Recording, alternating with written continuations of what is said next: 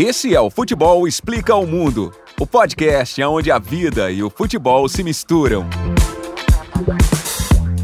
Olá, sejam todos muito bem-vindos e bem-vindas. Eu sou Renato Rogens, que está começando agora mais um episódio de Futebol Explica o Mundo. E hoje o nosso roteiro aqui é diferente. Hoje teremos um episódio cinematográfico. Vamos falar de duas paixões que são sucesso de bilheteria: o futebol e o cinema. E puxando pela memória aqui, das coisas que a gente já assistiu ou pela pesquisa que a gente fez, nessa tabelinha entre a bola e a tal sétima arte, vamos passar por uma série de histórias sobre triunfo, tragédia, superação e até comédia. Para isso, tô aqui mais uma vez com meu parceiro Luizinho Moreira. Firmeza, Luizinho? Fala, Renatão. Fala, pessoal aí, tudo certo, mano? Pô, legal, hein? Falar de cinema, acho que tem tudo a ver, tudo a ver com futebol. Acho que o cinema, a arte de uma maneira geral, ela é, ela, ela faz muito do que a gente faz aqui, né? De futebol explicar o mundo, né? De certa forma. O meu filme favorito da vida é sobre futebol, não o futebol que a gente fala aqui, é o futebol americano, mas só para fazer um paralelo, uma abertura, porque a gente não vai lidar dele, falar dele, né? É o Duelo de Titãs, cara. Eu acho que ali é, é, é, um filme antirracista que usa o futebol americano como um pano de fundo para falar sobre racismo, para falar sobre o esporte também, tudo que envolve. Eu acho genial. Queria muito abrir falando sobre isso, que eu gosto pra caramba desse filme, porque eu acho que ele também é um link para tudo que a gente vai abordar daqui para frente. Né? E eu acho que também é, a gente tem um exemplo muito legal. Né? A gente não pode falar sobre futebol é, e Brasil sem citar o Canal 100, né?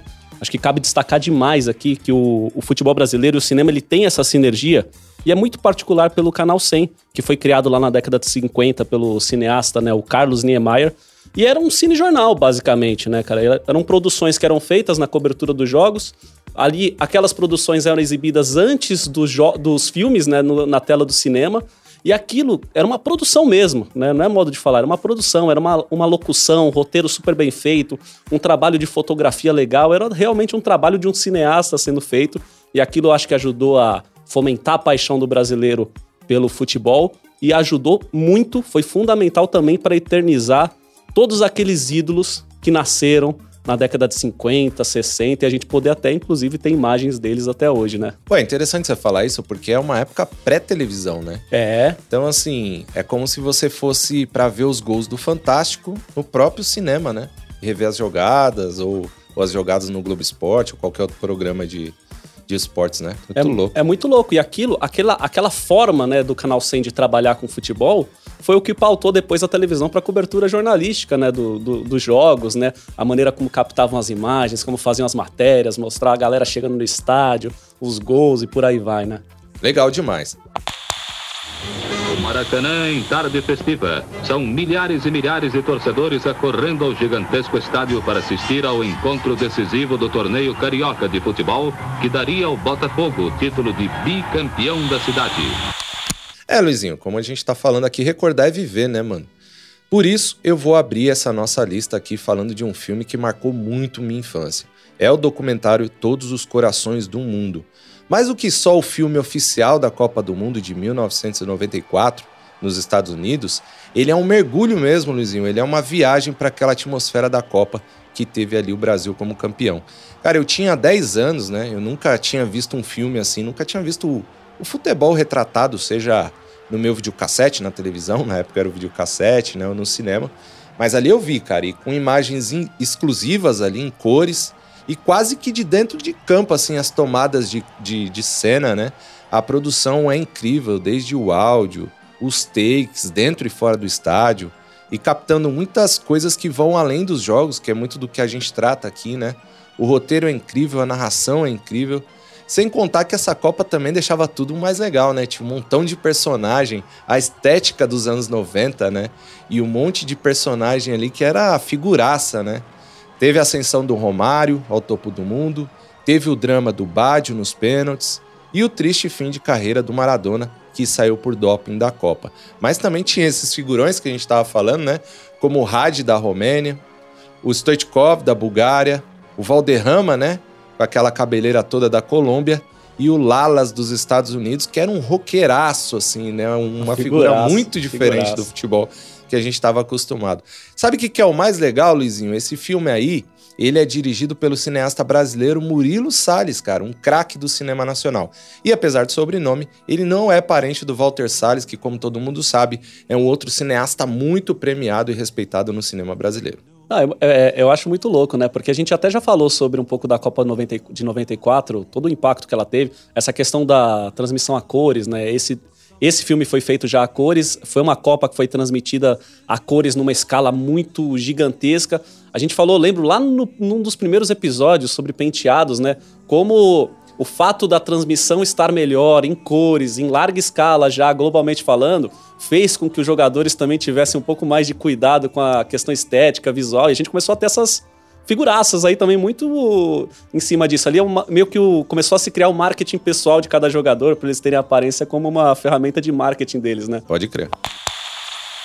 A Sports Target Media apresenta Todos os corações do mundo, a paixão do futebol. Você vai reviver a emoção de momentos inesquecíveis. Um filme para quem gosta de talento, diversão, raça, alegria, festa, gol.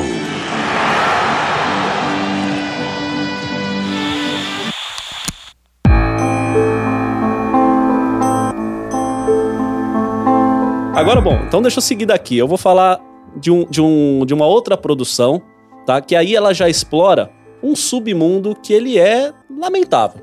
É lamentável, apesar de ser um filme muito, muito maneiro. Eu gosto demais desse filme. Vamos falar aqui de Hooligans, que é um filme de 2005. É uma produção que chamam aí de britânico-estadunidenses e dirigida pela alemã Lexi Alexander. Acho que geral que acompanha futebol sabe um pouco sobre a história dos hooligans, né, principalmente na Inglaterra, e as consequências que rolaram a partir disso, tipo o banimento dos times ingleses por um tempo das competições europeias. A própria Inglaterra endureceu as leis para enfraquecer ou acabar com esse tipo de grupo de torcida, que aqui a gente conhece é, de uma maneira similar como torcida organizada. O filme ele traz bem esse ambiente aí da paixão irrestrita de um grupo de torcedores a um clube e de como essa paixão ela transforma a vida da- dos caras em um estilo mesmo, estilo de vida ou até mesmo uma realidade paralela. Por exemplo, tem aqueles caras que respiram a torcida, mas também tem uns que levam uma vida normal, tipo, tem mulher, tem filho, deixa o- a galera em casa e vai para o estádio, basicamente, se transforma ali pra ir pra porrada com o torcedor rival, qualquer um que tiver pela frente, né? Vira esporte a parte do esporte, né? Bater nos outros, É, infelizmente. exatamente. Então é uma realidade totalmente paralela. Tem os que vivem aquilo, tem os que vivem aquilo como uma coisa, uma segunda vida, basicamente, né? O curioso do enredo é que é um americano, né, que foi expulso injustamente de, da faculdade de Harvard. Ele cai de paraquedas nesse submundo e vira um cara tão apaixonado quanto os demais pelo clube, que é o West Ham, né, que eles, eles ali a- a- eles torcem pelo West Ham United. E aí ele vira um fã tanto do clube como da prática da violência ali normal dos hooligans, né? É interessante a gente falar desse filme, eu acho, porque ele explora bem esse aspecto de como as paixões futebolísticas elas podem se transformar em algo meio doentio né, e perigoso. Não deixa de ser um lado bem sombrio do esporte eu acho que merece toda a nossa atenção e reflexão num episódio como esse, né? Não, concordo total. Acho até que esse vai ser tema para algum dos nossos roteiros, né? A violência no futebol, porque também fala muito sobre contexto social, que é a nossa, a nossa parada aqui, né? De falar dos aspectos além do campo. E aí eu queria aproveitar, eu sei que a gente está falando aqui de cinema, né? Mas queria aproveitar ainda sobre esse tema de violência. Esses dias eu ouvi o podcast sobre Meninos e Porcos, que é um especial do All Histórias, que é sensacional, conta a história de fundação e desenvolvimento da torcida Mancha Verde e, e muito do que você falou aí, né? De como os personagens se envolvem, como fazem disso as suas vidas, tanto sob o ponto de vista positivo, porque tem vários aspectos legais, né? De uma Sim. torcida organizada, também a gente não pode deixar de falar disso. Exatamente. São os trabalhos sociais, mas também fala do lado negativo das torcidas organizadas.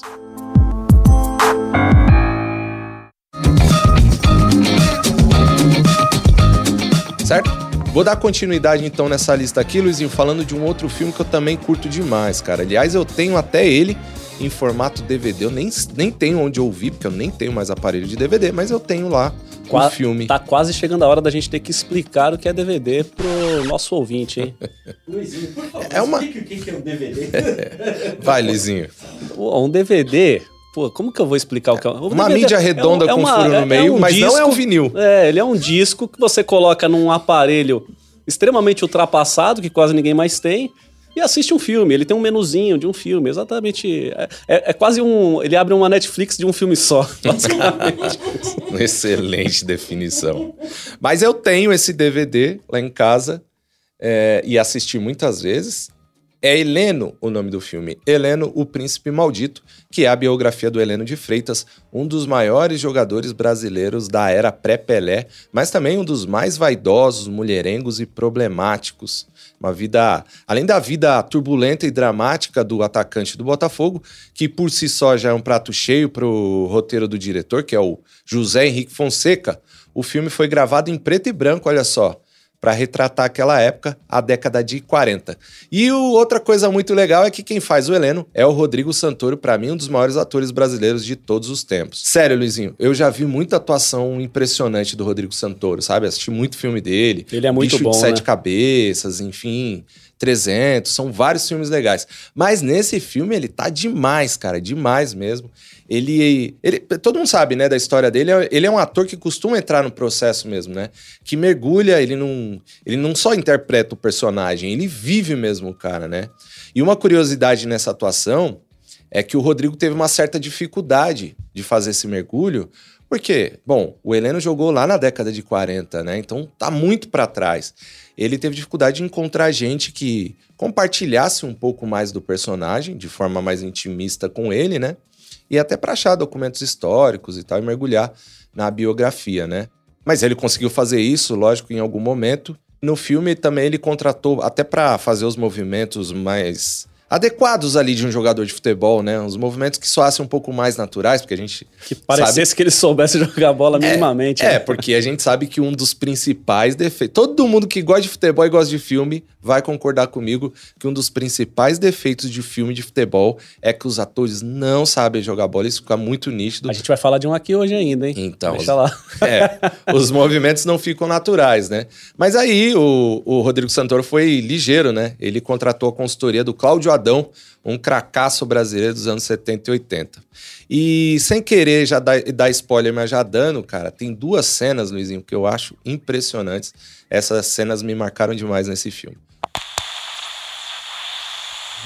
Um reforço. Uma delas é o Heleno no vestiário, depois de uma derrota do Botafogo. O que, que foi? Aqui só deviam pagar quando ganhamos. Ou quando jogamos bem. Ele tá ali enlouquecido, brigando com todo mundo. Só deviam pagar os que deram a alma por essa camisa.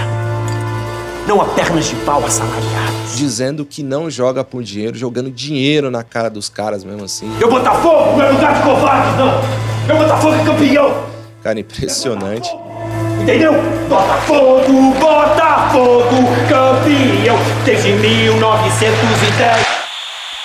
Diferente da maior parte dos jogadores daquela época, que nascia de um contexto muito pobre, o Heleno já tinha algum dinheiro ali. Então, realmente, ele não jogava por dinheiro, sabe? E a outra é do Heleno já no final da vida, viciado em lança-perfume, já com a mente sendo devorada por uma sífilis.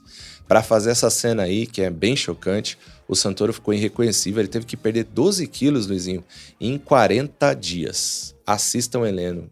Não tem como se arrepender. É realmente um filmaço. Eu acho legal demais. Isso mantém a memória viva né, de, de personagens do nosso futebol, da nossa sociedade. Eu acho que são fundamentais aí pra gente eternizar. Falei sobre o Canal 100, né? Acho que o cinema tem um papel fundamental também de eternizar é, personagens, pessoas, histórias, clubes e por aí vai. Agora vamos trazer aqui, né? Eu vou puxar um filme aqui que tem bastante coisa envolvida.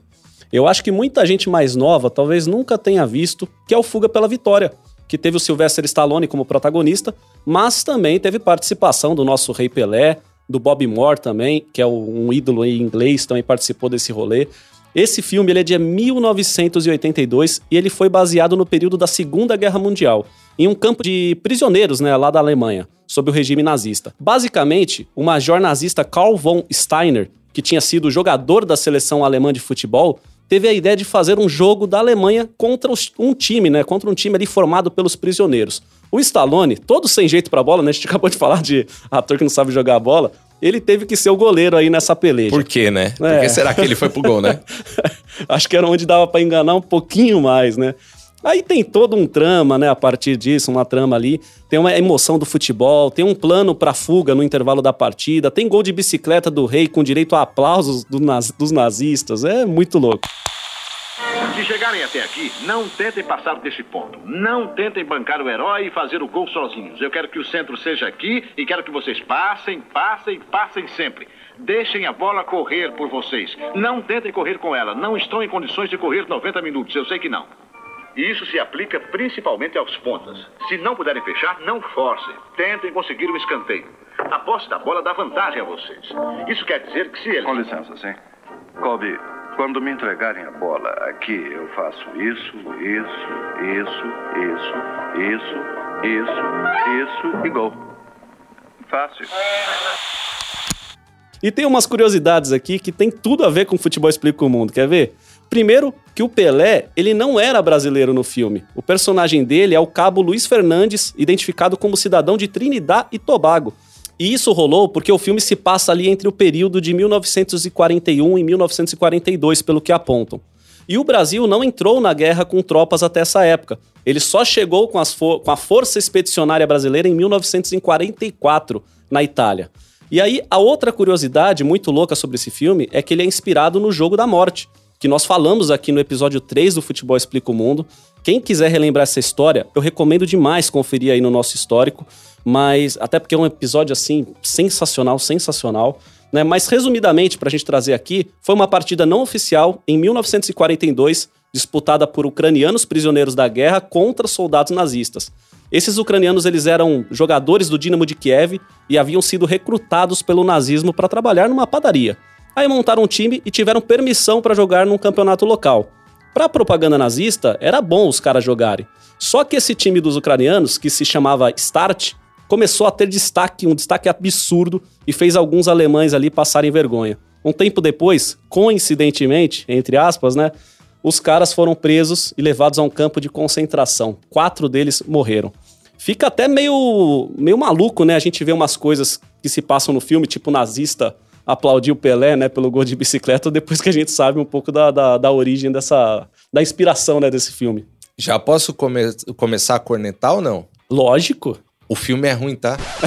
É muito ruim. É, ruim, é ruim. O filme é. A história é ótima, mas o filme é muito ruim, tá?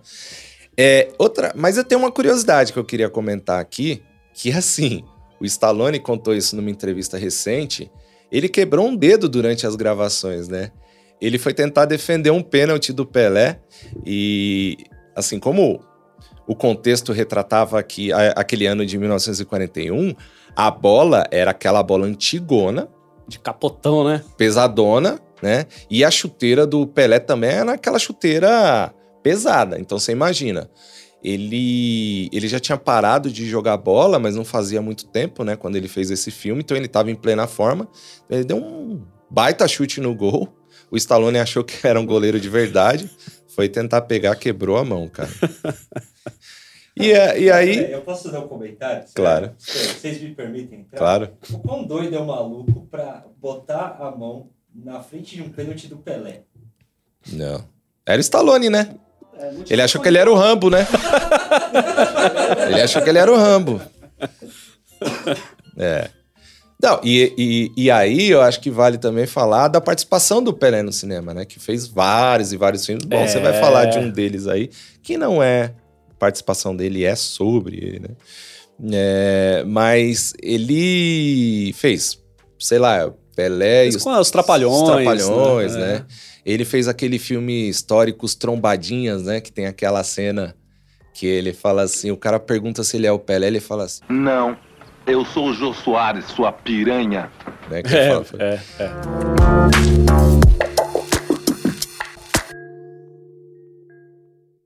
Agora é hora de falar de um filme que é um clássico. É o Boleiros, Era Uma Vez o Futebol.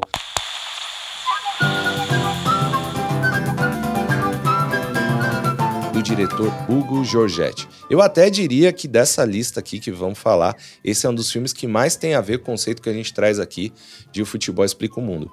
Porque o Boleiros, ele não fica só no campo de jogo, né? Ele fala das relações humanas mesmo, das vidas ligadas ao esporte, sob o ponto de vista de vários personagens. O juiz, o dirigente, o treinador, o jogador, o torcedor e por aí vai. O ponto central da história é um típico bar paulistano com fotos de jogadores na paredes e tal. Nele, seis amigos costumam se encontrar para relembrar os velhos tempos e como a bola os une por meio de várias e várias histórias de amor, drama, humor, violência e problemas sociais. Entre essas histórias tem um episódio sobre a corrupção, um sobre um ex-jogador falido, outra sobre um talento de pivete que tem o dom de jogar bola, mas que infelizmente viveu marginalizado na periferia e acabou desviando o seu caminho. E tem também um episódio sobre racismo no futebol, o abandono, para. Blá, blá, blá, blá. E tem também um episódio sobre o racismo no futebol, o abandono parental e as negociatas em torno da venda de jovens talentos para a Europa. Outro sobre oposição entre superstição e medicina no futebol. E por fim, um episódio que retrata um craque galã e uma Maria Chuteira. O mais legal é que tem uma segunda versão também, uma continuação do filme. E além das histórias sensacionais, essa produção do Hugo Giorgetti tem uma baita seleção como elenco. Fazem parte desses episódios nomes como Lima Duarte, olha só, Denise Fraga, Cássio Gabos Mendes, o Casé, aquele mesmo da MTV, o Silvio Luiz. Pelo amor dos meus filhinhos! E até o Dr. Sócrates. Fera demais, né? Falei. É muito bom, né, cara? É muito bom. Bom, vamos seguir aqui então e agora falar da Batalha dos Aflitos, né?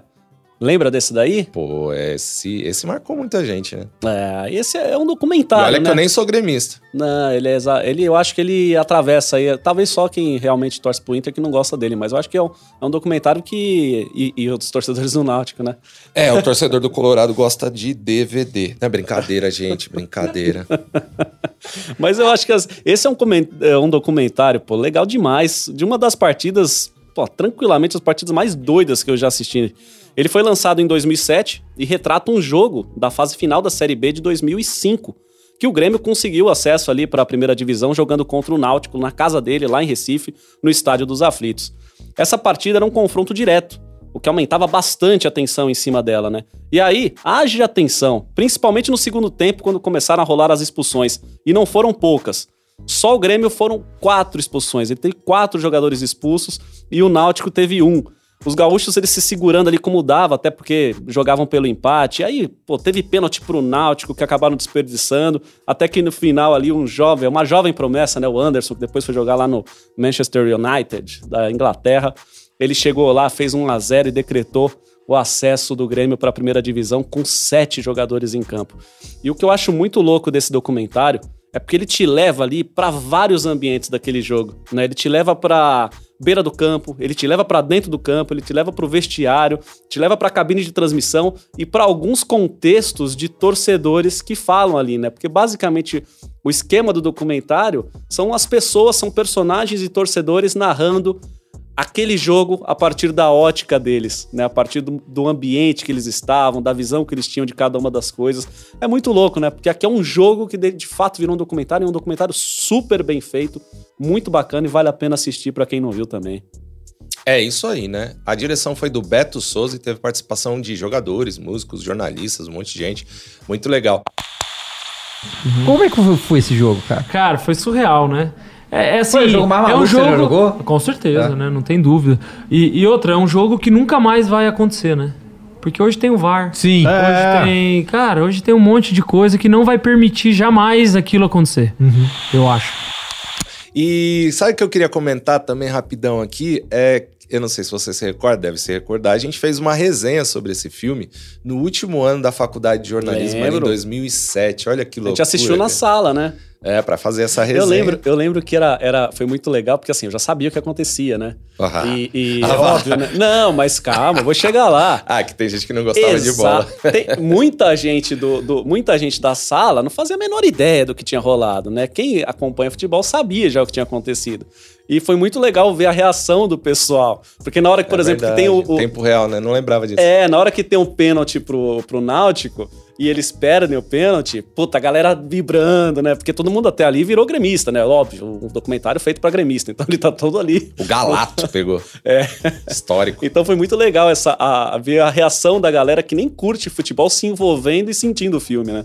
É, Pedro Ernesto Denardim narrando essa defesa é uma coisa maravilhosa. Aliás, que baita narrador também, né? O cara entrega o coração em jogo. Às vezes tem, gente- tem gente que não gosta, né? E esse- sabe que outra coisa que eu ia comentar? Esse documentário também ele inaugurou um novo mercado, né, pra época, porque não tinham esses documentários sobre feitos históricos dos times. Aí depois disso teve o Fiel, que foi quando o Corinthians subiu da Série B. Depois teve o Soberano, que eu acho que contava a história do São Paulo na Libertadores e tal, ou do Trimundial, não sei, desculpem, São Paulinos, eu não lembro. Mas o É fato é verdade, esse, inaugurou é um novo mercado de filmes, tá? Bom, vamos falar de mais um? Bora! Olha que divertido, é o filme 7 para falar sobre Garrincha Estrela Solitária, justamente Aí. a camisa. Olha que coincidência. Olha aí. Mas, ó, com todo respeito aqui, hein, vou cornetar de novo, não vou passar pano, não. Outro filme ruim, hein? Mas é interessante, por isso que tá aqui na lista. Olha, o Garrincha a Estrela Solitária é um filme dirigido pelo Milton Alencar, cara. Ele, sinceramente, não me convenceu, tá? Vou, vou explicar. Pra quem leu a maravilhosa biografia escrita pelo Rui Castro, que tem o mesmo nome, né? A Estrela Solitária, sabe que tem muita história ali mais legal do que aquelas que foram selecionadas no filme, né? E também aí entra também orçamento, né? As atuações que também são meia boca, inclusive do próprio André Gonçalves, que ele é um ótimo ator, mas que não se encaixou muito bem, né? No papel do, do Garrincha. Eu nem sei se ele joga bola também, mas você percebe os movimentos ali que são. É que também. O Garrincha tinha uma forma de jogar, de correr, de driblar tão características que você imagina simular. como você vai conseguir reproduzir, né? Então, assim, é, nesse aspecto eu, eu compreendo o André Gonçalves. É difícil fazer, né? Mas, aí entra a parte também, é o que você falou, entra a questão de orçamento, né? Porque É. dá pra você recorrer a dublês pra pra fazer cenas de campo, né? Poderia recorrer a um jogador, por exemplo. É, exato. Entra a parte de orçamento mesmo, né? É, quem salvou um pouco a parada aí é a Thais Araújo, viu? Que fez o papel da Elza Soares. Pra quem não sabe, a Elza, uma das maiores cantoras que esse país já teve, foi casada com um Garrincha e passou bons e maus momentos com o craque, que era chamado Alegria do Povo. Olha aqui, apelido romântico, né? Vamos fazer um episódio só de apelido qualquer hora? Pô, seria maravilhoso. De apelido de jogador? Seria maravilhoso. Ó, as, as pautas surgindo em tempo real aqui Já no falando de tantas, ah, inclusive já citamos algumas, né? Diabo Loiro. Pois é, é. Apelidos que mudaram pro pedido da família. É. Então. Mas, mesmo com essas críticas todas, pra quem quer conhecer mais sobre o Garrincha como personagem dentro e fora de campo, e tem preguiça, né, às vezes, de ler o livro do Rui Castro ali, ou mergulhar em pesquisas, acho que o filme, sinceramente, consegue cumprir um papel legal, sabe? Eu tô sendo bastante exigente e corneteiro aqui, mas dá pro gasto. É porque o, o, o livro do, do Rui Castro, ele eleva muito o, o sarrafo, né? Ele é um biógrafo excepcional e o trabalho é absurdo, né? E quando você vai assistir a um filme, o sarrafo tá lá em cima, né? Não tem jeito. Eu não vou perder a oportunidade de falar que o livro, eu tenho esse livro faz muito tempo. E a Cissa, pra quem não sabe, a esposa do Luizinho, ela, meu, ela lê pra caramba. Né? Lê ela lê bastante. muito. E ela sempre me pediu emprestado. E eu sempre arrumei uma desculpa pra não emprestar. Agora ela vai ficar sabendo disso. Brother, falar em casamento, então. Vamos puxar o próximo filme. Que aí gente- é, é até bom abrir já rindo, porque esse é- essa é uma comédia. Algumas jogadas são ensaiadas, mas essa foi fruto do improviso do futebol moleque de O Futebol Explica o Mundo. É isso aí. Brother, casamento de Romeu e Julieta, então, pô, não tem. Aí a gente tá falando é quando o amor pelo clube, né? Ele vira uma barreira pro amor da vida real. Essa é uma comédia brasileira, cara, Casamento de Romeu e Julieta, que eu acho, eu acho maravilhosa. O nome em si já é muito louco, né? Fazendo alusão à obra de Shakespeare, de um amor proibido entre Romeu e Julieta, que pertence ali a famílias inimigas. E a história do filme brasileiro é tipo isso, pra quem não assistiu, né? Mas as diferenças aí no caso eram os times de cada um. O Romeu, interpretado maravilhosamente bem pelo Marco Rica, ele é um corintiano fanático, e a Julieta, interpretada pela Luana Piovani, é palmeirense. Só complementando, né? O Romeu, ele era não só um corintiano, mas líder de torcida. E aí o fanatismo ele é presente em diversos momentos do filme, né? E o relacionamento dos dois cria momentos ali maravilhosos em uma das comédias que sem brincadeira, na minha opinião, da, do cinema brasileiro é uma das mais divertidas. É, é, eu acho maravilhoso isso, mesmo não sendo nem palmeirense nem corintiano, né? É Sendo- bem feito, é. É muito bom, cara. E o Casamento de Romeu e Julieta é um filme de 2005, né, dirigido pelo Bruno Barreto, e é muito louco a gente ver aí a profundidade que tem isso, né? Além de uma referência fantástica como Shakespeare, é um filme que mostra muito como o futebol pode impactar histórias e relações humanas de maneira bem inesperadas. E aí, Renato, você como corintiano, cara, como é que você reagiu a esse filme, reage até hoje quando você assiste? Cara? Cara, eu tive uma namorada São Paulina, né, que odiava o Corinthians. Eu nunca vi ninguém odiar tanto o Corinthians na minha vida. E ela gostava muito menos de mim quando eu tava ali. Eu ia até a casa dela, a gente saía junto e eu tava com o manto sagrado pra provocar, né, de lei. E tem uma outra cena que eu me identifico também, que é aquela do avião na final do Mundial, né? Putz. Porque eu passei um sufoco. Pra quem não se lembra, aquela cena, eles estavam voltando depois de perder ali do Manchester, né? E o sogro palmeirense achava que o Marco Rica, no papel de corintiano, era palmeirense, porque ele mentiu pra ficar com a filha dele e tal. E quando eles estavam voltando no avião, ele não se aguentou e começou a dizer: Eu sou corintiano, porra! Eu sou corintiano! E aí os caras saíram correndo atrás dele, o pau quebrou, velho. Foi. O que você tá falando, Romeu? Eu menti pra conquistar sua bambina, sua família, eu menti. E a mentira foi aumentando, aumentando, virando verdade. Por mais que eu quisesse te contar a verdade, eu não tinha mais coragem. Você tá entendendo? Picas, eu não tô entendendo porra nenhuma. Desembucha, garoto. Mas fala, porra! Eu sou. Hum. Hum? Eu. Corintiano, porra. Você o quê? Eu sou corintiano, porra.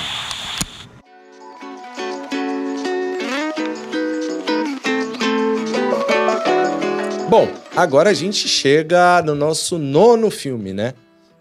Primeiro eu vou dizer logo de cara que esse filme, cara, ele é muito importante para as novas gerações, principalmente. Elas precisam assistir, até para entender o tamanho que o Pelé teve para o esporte no país, né? No país e no mundo, né? É, então eu tô falando do Pelé Eterno.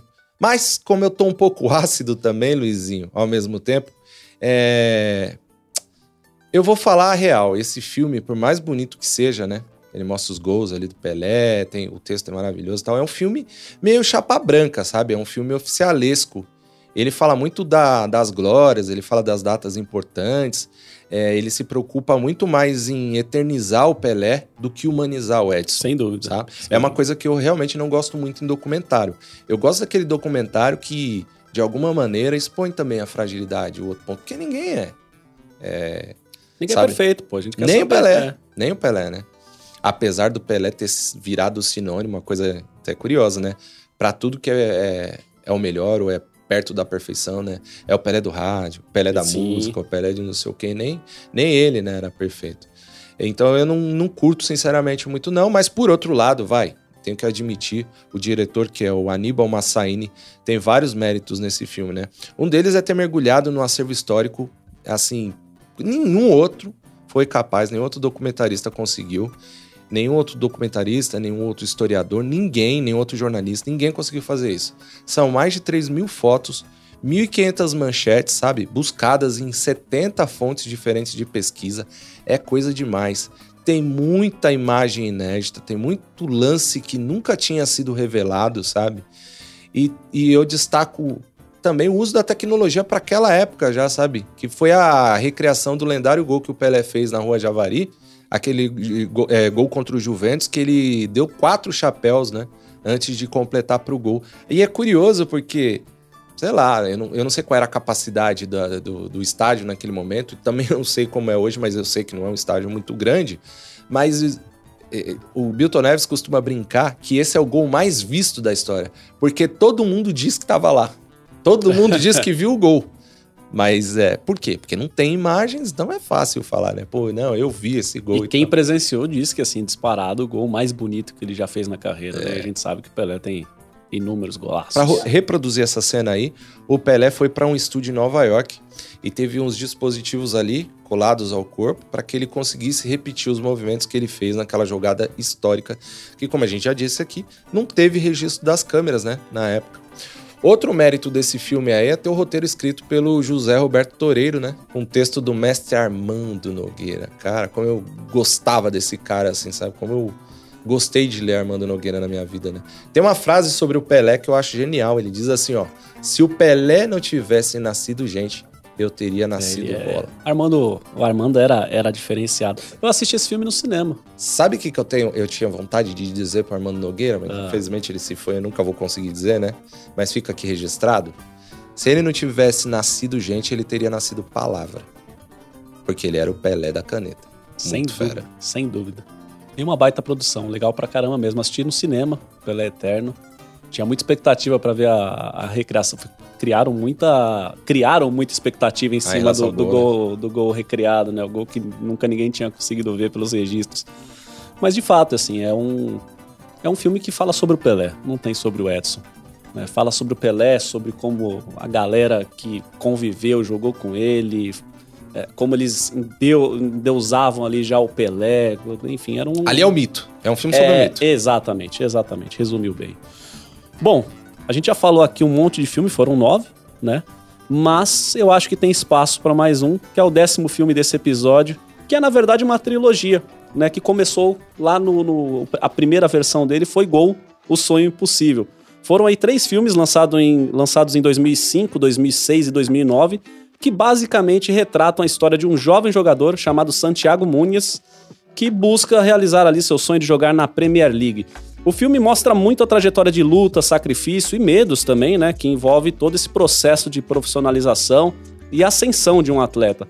Essa trilogia ela vai passando por diferentes momentos também da carreira.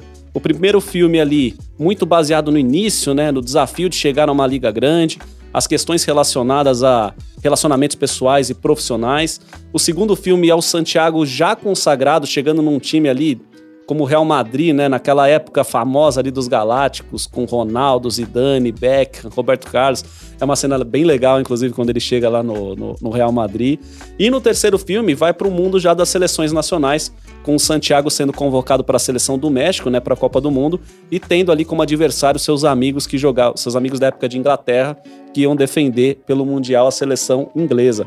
É uma sequência aí que fez um certo sucesso até entre os boleiros, né? Apesar de não ter tido muito apelo nos cinemas de uma maneira geral. Foi um filme que deu prejuízo, inclusive. E trazendo aquilo que a gente comentou lá no início, né? O Kuno Becker, Kuno Becker, é, Kuno, Kuno acho que Becker. é, é, Kuno Becker, que é o ator, né, que interpreta aí o Santiago. Ele era ruim de bola pra caramba também. Meu Deus do céu. Esse era, hein? esse, esse, esse, olha, não seria titular na minha pelada de quarta-feira, hein? Meu Deus, não tinha noção nenhuma. de Aproveitando pra mandar um salve aí pro, pros meninos de quarta-feira, né? Os que se acham craque e os que são craque. Eu não vou falar quem é quem pra não ficar chato. né? O, o Raul, Pintado, o Léo, os caras estão sempre acompanhando esse podcast. O Binho, que mais? O Dentinho. Agora é o momento de cometer aquela injustiça, né? Quando começa a relacionar nome, é, é a hora maravilhosa Não, de cometer injustiças. É, mas é, agora, agora Esquecer todo alguém. episódio eu vou citar alguém pra nunca esquecer ninguém e também pra ver se alguém escuta, né? Pra fazer os caras escutarem. Fala, escuta aí, fio. O- Falei seu eu nome. falei seu nome. E aí eu falo pro- no final pro cara escutar inteiro. Até o final, exatamente, pô. É um método novo que descobrimos, revolucionário e Pô, aí tecnológico. você já deu spoiler que a gente já tá no final, né? Porque aí agora é a hora aí que começa a subir aquela, aqueles créditos, Renato. Ó, e Créditos do cinema, né? Outra- quer ver outra jogada que não foi ensaiada, mas deu certo? Ah. A gente terminou com um filme que chama Gol. É verdade, não é verdade. O Grande Momento do Esporte. Muito bom.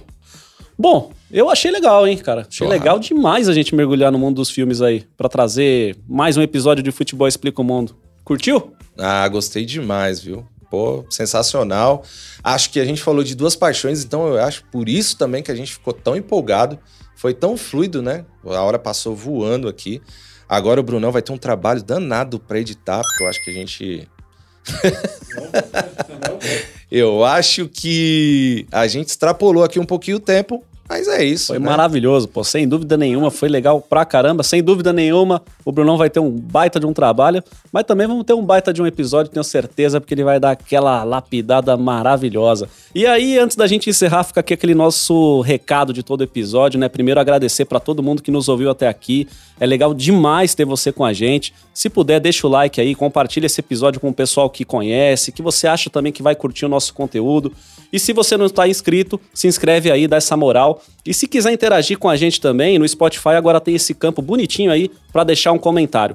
Lembrando que você também pode nos acompanhar lá no Instagram, arroba Futebol Explica o Mundo, tudo junto, beleza? Um grande abraço e tchau! Falou!